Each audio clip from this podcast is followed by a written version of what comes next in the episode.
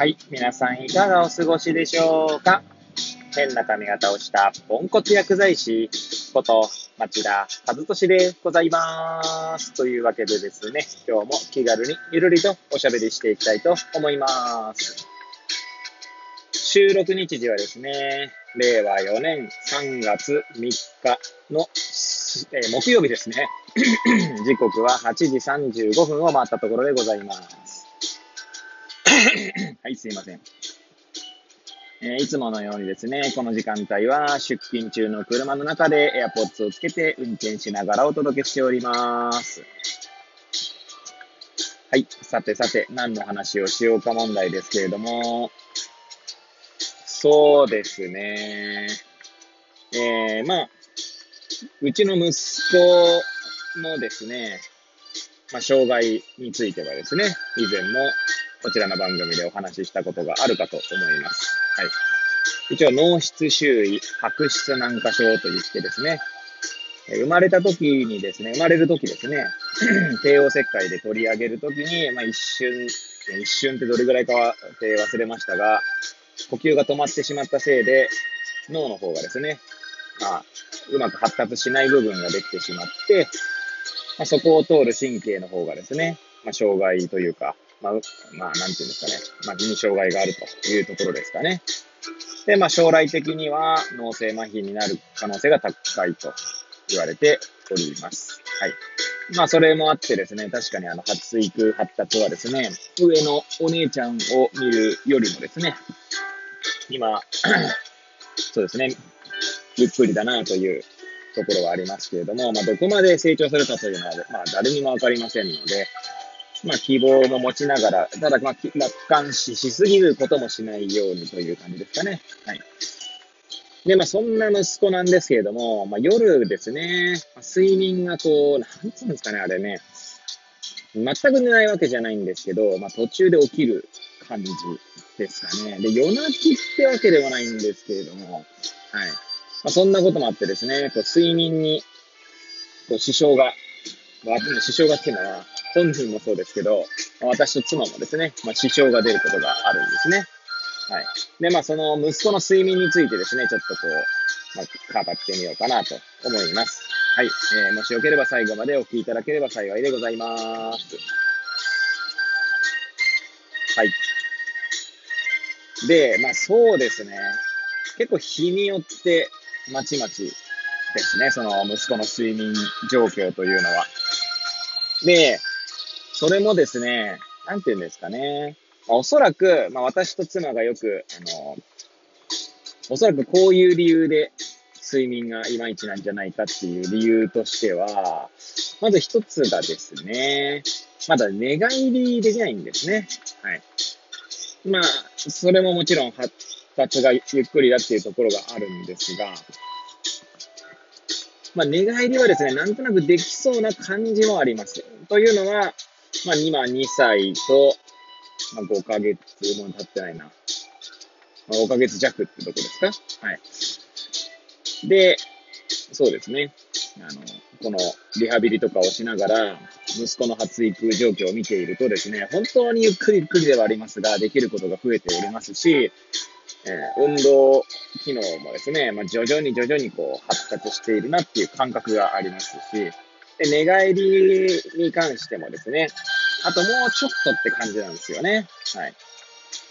まあ、できるかできないかはわかりませんが、まあ、できるかなという推測はしているっていうところですかね。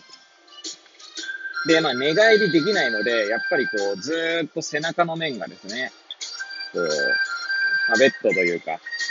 まあベッドですね。まあ、布団とかベッドにこう、つきっぱなしになるので、まあ、熱を持ちやすかったりすると思いますし、はい。まあ、あとはずっとこう、圧力がかかっているっていうのもあって、まあ、嫌がるっていうのもあるんだと思いますね。はい。なんで、寝返りできないのが、まあ、睡眠に影響を与えている可能性があるというのと、あとはですね、結構あの、なんていうんですかね、この、まあ、先ほども言ったように、ね、ね、夜泣きをするわけじゃないんですよ。泣くわけじゃないんですけど、まあ、うめくんですね。あの、起きる、起きるというか、我々が起こされるときは、うん、みたいな感じでですね、なんか、そんなお笑い芸人かもしれないですけど、なんかそんなネタをするですね。はい。で、それでですね、まあまあ、我々は目を覚まし、まあ、また寝かしつけに入るという感じなんですね。はい。で、まあ、それが本当、まあ、ひどい時はって言ったら語弊ありますけど、もう何回も何回も時はありますよね。なんで、まあ、私は、まあ、なるべくこう、妻に、妻の睡眠も妨げたくないので、なるべく起きてですね、まあ、抱っこしたりとか、まあ、しているんですけれども、まあ、そうすると断続的な眠りになるのでですね、まあ、睡眠不足になっておりますね。はい。といっても睡眠時間としてはまあ、合計すれば、まずまず取れてるのかなと。まあ5時間は取れてると思いますね、多分。6時間取れてるのかな？ちょっとそこら辺は、まあ、取れてる時もあるし、取れない時もあるしって感じなんですけれども。はい。で、まあ、その、ね、えー、ごめんなさい、うめくことでですね、もう一回寝かしつきに入ろうとするときに、息子のですね、足の裏とかをこう触ると、まあ、熱いんですよね。はい。なんで結構熱を持って、まあ、それが熱いので、こう起きるっていうか、こう、うめくっていうのはあるのかなと思っておりまして、まあ、その対策としてはですね、まあ、な、なんだろう、こう、なるべく足は出すようにするとか、布団をかけないとか、まあいうところですかね。それぐらいしかないですね。はい。で、えー、まあ、うちの子はですね、まあ、そういった睡眠状況で、この睡眠状況に対して、我々夫婦はですね、まあ、二つの要因があるんじゃないかってことで、まあ、日々、まあ、格闘しているわけですけれども、まあ、私の妻もですね、睡眠不足に陥りますので、えー、主治医の先生にですね、まあ、睡眠状況についてですね、相談してみたんですね、先日。はい。と言いますのも、まあ、うちの息子、その脳室周囲白質軟化症の子供はですね、転換を合併しやすいということもあり、さらに転換発作も出たことはあるんですね、うちの息子ね。はい。今はほとんど、まあ、転換らしい転換はないと思い思っておりますけれども、はい。まあ、一応薬も飲んでいるんですが、毎月1回ですね、先生に見てもらっているというところでございます。で、その先生にですね、先月、その眠りについて相談したところ、まあ、睡眠薬が言われたんですね、簡単に言ってしまえばね。はい。で、まあ一応私もですね、妻もですね、薬剤師の、なので、特に私なんかは薬剤師の端くれなので、なんかこう、睡眠薬にこう若干こう抵抗感があるというか、まあ、できれば飲まないでいられるんだったらその方がいいよね、みたいなところがありますね。はい。まあ、幸いにもですね、その処方をしてもらってから、あまり睡眠薬を飲むという機会、まあ、飲まなくても大丈夫かなっていう感じなので、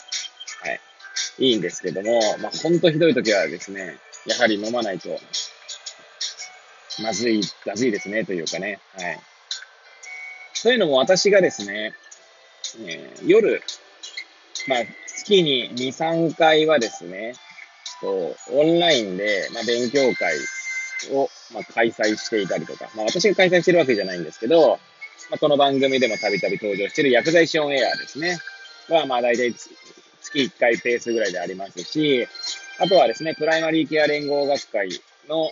東北ブロック支部の薬剤師部会の方でも、まあ、月に1回勉強会をしているので、そういった感じでですね、9時半以降は、まあ、大体、こう、オンラインで、大体は言い過ぎですね。月の3分の1ですかね。1ヶ月の3分の1ぐらいはそういった形で、9時半以降に、別の部屋に行くことがあるので、はい。そうすると妻にですね、まあ、寝かしつけまではしますが、妻にこう、隠していくわけですけれども、そういう時に限ってですね、うちの息子がなかなか寝ないっていうことがあってですね、まあ、一度本当にこう、地獄のような、